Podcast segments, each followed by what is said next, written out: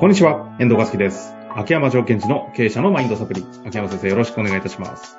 はい。よろしくお願いします。さあ、ということで今週も行きたいと思いますが、ここ最近質問多かったんですが、久々の持ち込み企画ということで、秋山先生、お願いいたします。はい。えーっとですね、えー、ちょっと私が開催しているアカデミアというのがありまして、月一のね、はいご勉強会。5月ではいかにこう事実の整理が重要かというお話をさせていただきました。4月じゃないですか。えーっと、4月か。失礼しました。4月ですね。はい。で、その時になぜ事実の整理が必要かっていうと、事実の整理をしないと自分のこのイメージ、妄想で問題を作ってしまい、うん。その問題に対してこう対応しちゃうと。うんうん。部下からね、前もありましたけども、この会社は、これ、それやる必要があるんですか？とか言われると、そういうことはお前、俺のことをみたいな、どんどん妄想が出てきちゃって、はいはいはい。妄想に対応しちゃうので、事実の整理が重要ですよっていうお話を、えー4月のアカデミーでしたんですよね。うん。で、それで皆さんは事実の整理の重要性を感じていただいた後に今度は、えっと、じゃあどういう事実の整理をしていけばいいのですかっていうところで、こう、ちょっとスタックしているように感じたので、5月のアカデミアでは私がコーチングで扱っているそのホリステックっていう概念をちょっと紹介したんですよ。ホリスティックね。ホリスティック。はい。はい聞いたことないですね。で、このことをちょっと今日はね、皆さんにも、あのー少し聞いてもらおうかなと思ってます。ホリスティックって、コーチングとかの概念ですか？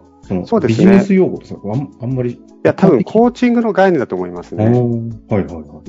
あの、全体性とか全体的という意味があるんですね。うんうんうんうん。で、例えばコーチングでは、例えばこう、えー、部下とうまくいってないっていうテーマがあったとしても、そのことにダイレクトに行く、その前に全体を見てから、そのことを扱うっていうことを、まあ、ベースとして考えてるんですよ。あの、チャット GPT に今聞いてみたら、全体とか、他にも関連とか、つながりとか、うんうんバランスとか、なんかいろんな訳され方があるんですね。はい。えというのは、例えば、えっと、部下との、なんかこう、部下がすぐ、うん、ぶできない、できない、無理だと言ってくるみたいな問題があったとするじゃないですか。うんうんで、そのことをダイレクトに扱うのもいいんですけども、でもそのことって自分の他のファクターが要因して、そこを作っているって可能性もあるんですよ。うん。うんうん。ですので、その、私がコーチングでホリスティックを扱う場合は、まあ、大まかに8個のファクターを見てるんですね。8個？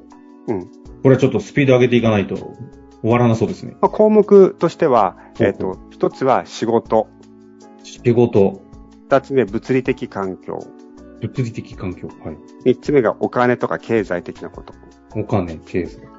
あとは家族、ああ、あそあそっちもなんですね。はい。あとは家族以外の人間関係、職場の人とか友人とか、なるほど、なるほど。あとはまあ自己成長とか、まあ学びですね。自己成長、学びね。はい。あとはフィジカル、健康面。ああ、なるほど。あと自分の楽しみ。へえ、楽しみもですか？はいこれで8個。はい。で、この8つで私たちはその、まずチェックをするんです。うん。うーん。例えばその仕事に対する、えー、じゃあ、例えば満足度っていうスケールだと満足度はどうかっていうレートを全部取るんですよ。仕事に対する満足はとか、物理環境に対する満足度はとか。うんうんうん。そうすると、仕事は8とか、健康面は6とか出てくるじゃないですか。はいはいはい。まあ、これは結構デコボコデコボコしていくわけですよ。ああ、なるほど。あの、円書いて線書くそうですですね。はい。まあ、車輪というよく言いますけどね、その車輪はいがデコボコしてるとガタガタガタいくね、みたいな。なるほど。で、そのレートが低いものを上げたいんですけども、じゃあその低いものを直接セッションで扱えばいいかということでもないんですよ。ほう。ほう。そうなんですね。例えば、その仕事のレートが4で嫌だなと。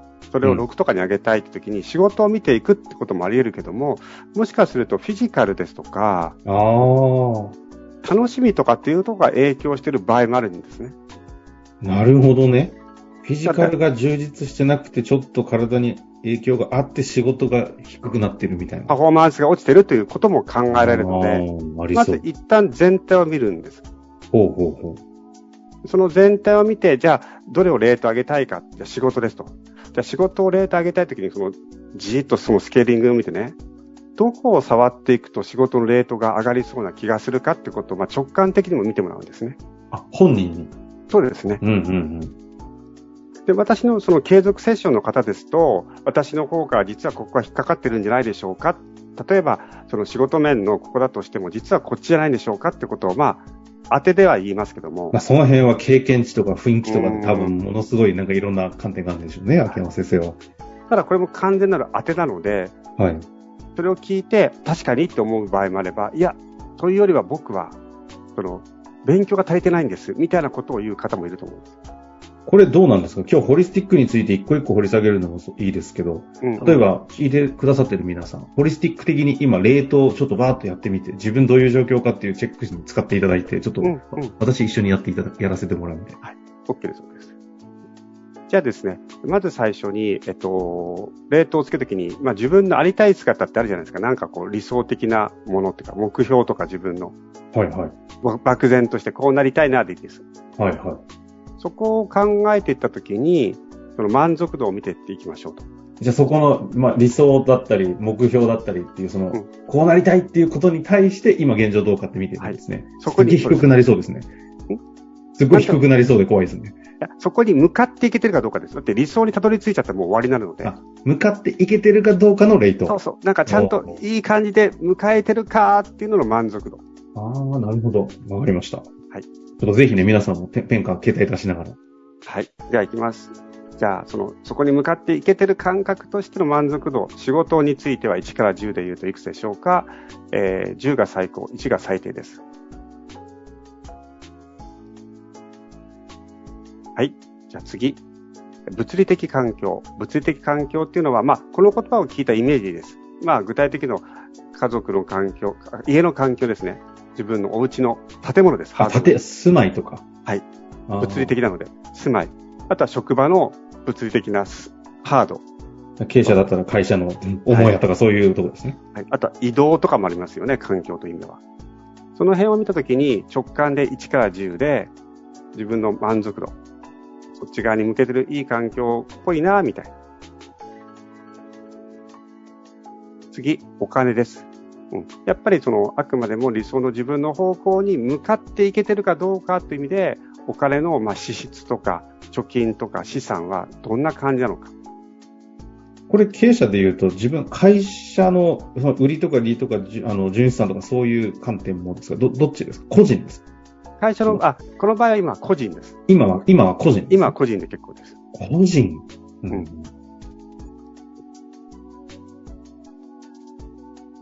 あの、実は会社の方ばっかり考えてて、個人のそこのことを考えていないことが、実は家族とのみたいになったりすることも非常に多いんですね。リアルですね。いさくらですね。はい。じゃあ次、家族。家族というのは、まあ、パートナーであったり、お子さんであったり、両親であったり、これザクッとでいいです。そこに対して、いい感じで進めてるなーっていうのであれば10。はい。じゃあ次。人間関係。人間関係は、職場の人間関係でもいいですし、友人でもいいです。そこに対するご自身の満足度。はい。じゃあ次。自己成長。自己成長っていうのは自分がもっと知識を学びたいとか技術を得たいという観点からでいいです。知識とか技術です。次。フィジカル。フィジカルは食事だったり、自分の運動の量だったり、睡眠だったり。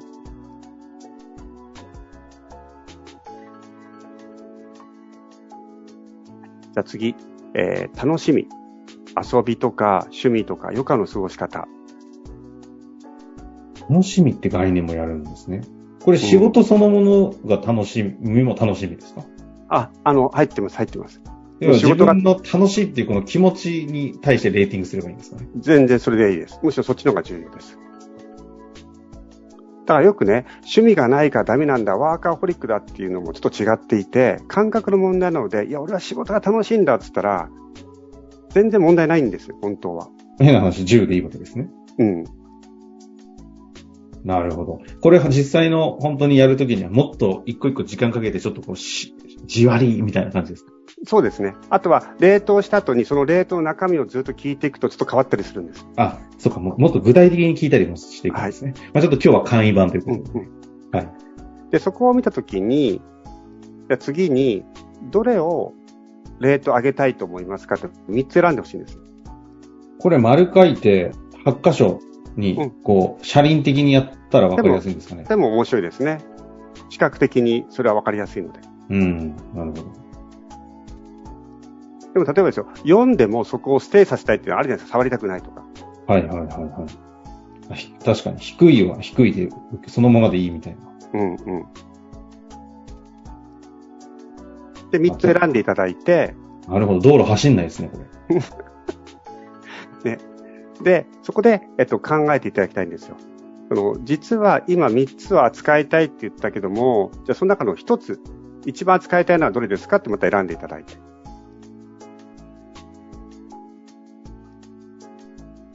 で、その選んでいただいたものを上げていくためには、そのそのものを扱った方がいいか、いや、実は他のところを扱った方がいいかってことを見てほしいんです。うーん。この時の見方のはもう直感ですか？感です。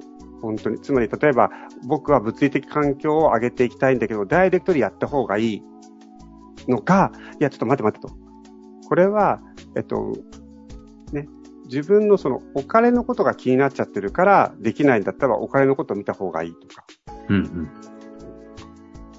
もしかするとそもそも、えっと、家の環境を良くしたいのはフィジカルを良くしたいっていう方が優先度が高いので、実はフィジカルを良くしたい、何のためにフィジカルを良くしたいのが分かれると、どういう家の環境を整えたいのか分かるとか。なるほど。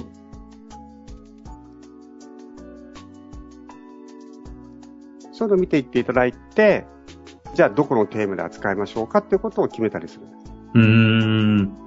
で、ここから、あの、一般的には、あの、秋山先生の場合はセッションが始まっていくわけです。はい。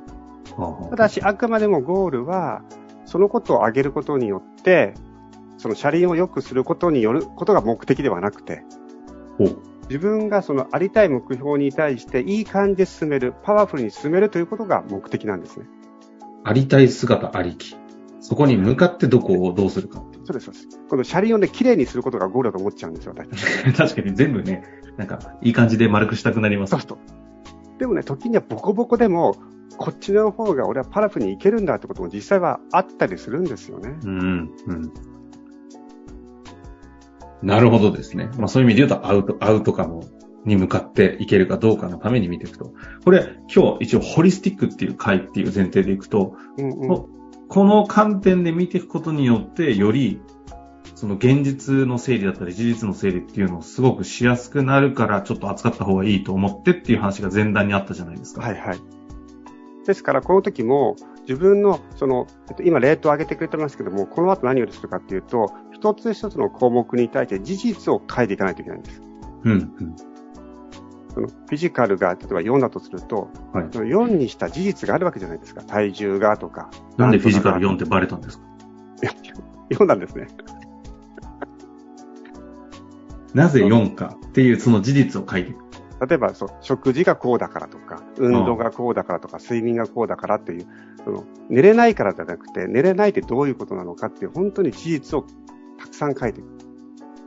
その数字である事実、ろ例えば4だったら4である事実、そして6何が足りないかというその事実っていうその自分の認識を書いていくってことですね。うん。そこはちょっと違っていて、まあ、あ違うんだ4っていうのは、事実を考えてためのきっかけなんですね。うんうん。4だと。4と思ったってことは、僕は何をしてるんだと。で、課題は後でいいんです。何が足りてないかは後でいいので、ただ単に4にした。そこから食事は朝こうしてる。なんとかこうしてる。なんとかこうしてる。なんとかこうしてるっていうこう事実を書いていく。あ、じゃあこの出した数字がなんでその数字なのかっていう事実をただ単にまずか。そうです、そうです。うーん。で、それを上げたいとなった場合、じゃあ何が足りてないかってその後で考えればいいので。なるほど。だから、その4というとすぐ上げなくちゃいけないと思っちゃってるんですけども。フィジカルは。ステイかもしれないじゃないですか。もしかすると、えっと、楽しみを増やすと、フィジカルが勝手に動き出しちゃう場合も本当にあるんです。ある方なんか楽しみとかは2とかだったんですね。で2はいいけど、俺フィジカルが今6だから8にしたいみたいな。でも自分とか一生懸命やってるんですよ。うんうんうん。で、楽しみっていうところで休日何やってるんですかっていうと、いや、家族サービスしてなくて、みたいな。で、結局その方がセッションで、えっと、家族と公園に行くと行きたがってるか。そうすると、やっぱり改めてフィジカルを良くした方がいいな、子供と遊んだりしてね、その思いが強くなって、そのジムの鍛え方が変わっちゃったりすることもあるわけです。はいはいはい。で、これもあれですよね。その経営者の、えっ、と、コーチングって意味合いでいくと、それ自体が、その、経営の方に、今言ったジムの話とか楽しみとかっていうのが、経営的にマイナスに働いてたりするからそこを扱うっていう前提があるってことですかね。あそうですね。そもそもその目的でやっぱりしっかり経営をしていきたいとかっていう場合は、そこに対してそれぞれのそのホリスティックの項目がどうであるかってことが重要じゃないですか。うんうんうん、個人のその欲求ではないんですね。なるほど。ですから、俺は経営をちゃんとやっていきたい。そのためにフィジカルは4だと。じゃなくて、モテたい。そのためのフィジカルが4だとは意味が違ってるんですね。まあ、ということで今日はね、ちょっとじっくりと、皆さんもちょっと思考していただくような感じで、ホリスティック扱ってみましたけれども、山先生、ちょっと最後に、フォーカスしてどうですか、ホリスティック。はい。えっと、まず、えっと、注意してほしいのは、常にこの、まあ、私の場合8なんですけども、8をやっぱり日々イメージしていただきたいということが一つ。そして、あくまでもこの8のレートを上げていくのが人生にとっていいことではなくって、掲げた目標に対して8がちゃんとしてないといけないんだという、その目的とこのホリスティックをちゃんと合わせていく。うん。ということがとても重要です。なるほどですね。まあ、ということで改めてね、自分の目標に照らしてこのホリスティックどうだったか見ていただいて、事実確認していただけるといいかなと思いますし、これアカデミアでは5月にされ、もうすでに配信してる時にはもう終わってると思うんですけど、はい、これを踏まえて今度6月もまたそういったテーマにつながっていくんだろうと思いますので、そちらの方もね、ぜひ秋山先生のホームページからチェックしていただけたらいいんじゃないかなと思っております。終わりましょうか。はい、ということで終わりましょう。秋山先生、ありがとうございました。ありがとうございました。本日の番組はいかがでしたか？番組では秋山城賢治への質問を受け付けております。ウェブ検索で、秋山城と入力し、検索結果に出てくるオフィシャルウェブサイトにアクセス。その中のポッドキャストのバナーから質問フォームにご入力ください。また、オフィシャルウェブサイトでは無料メルマガも配信中です。ぜひ遊びに来てくださいね。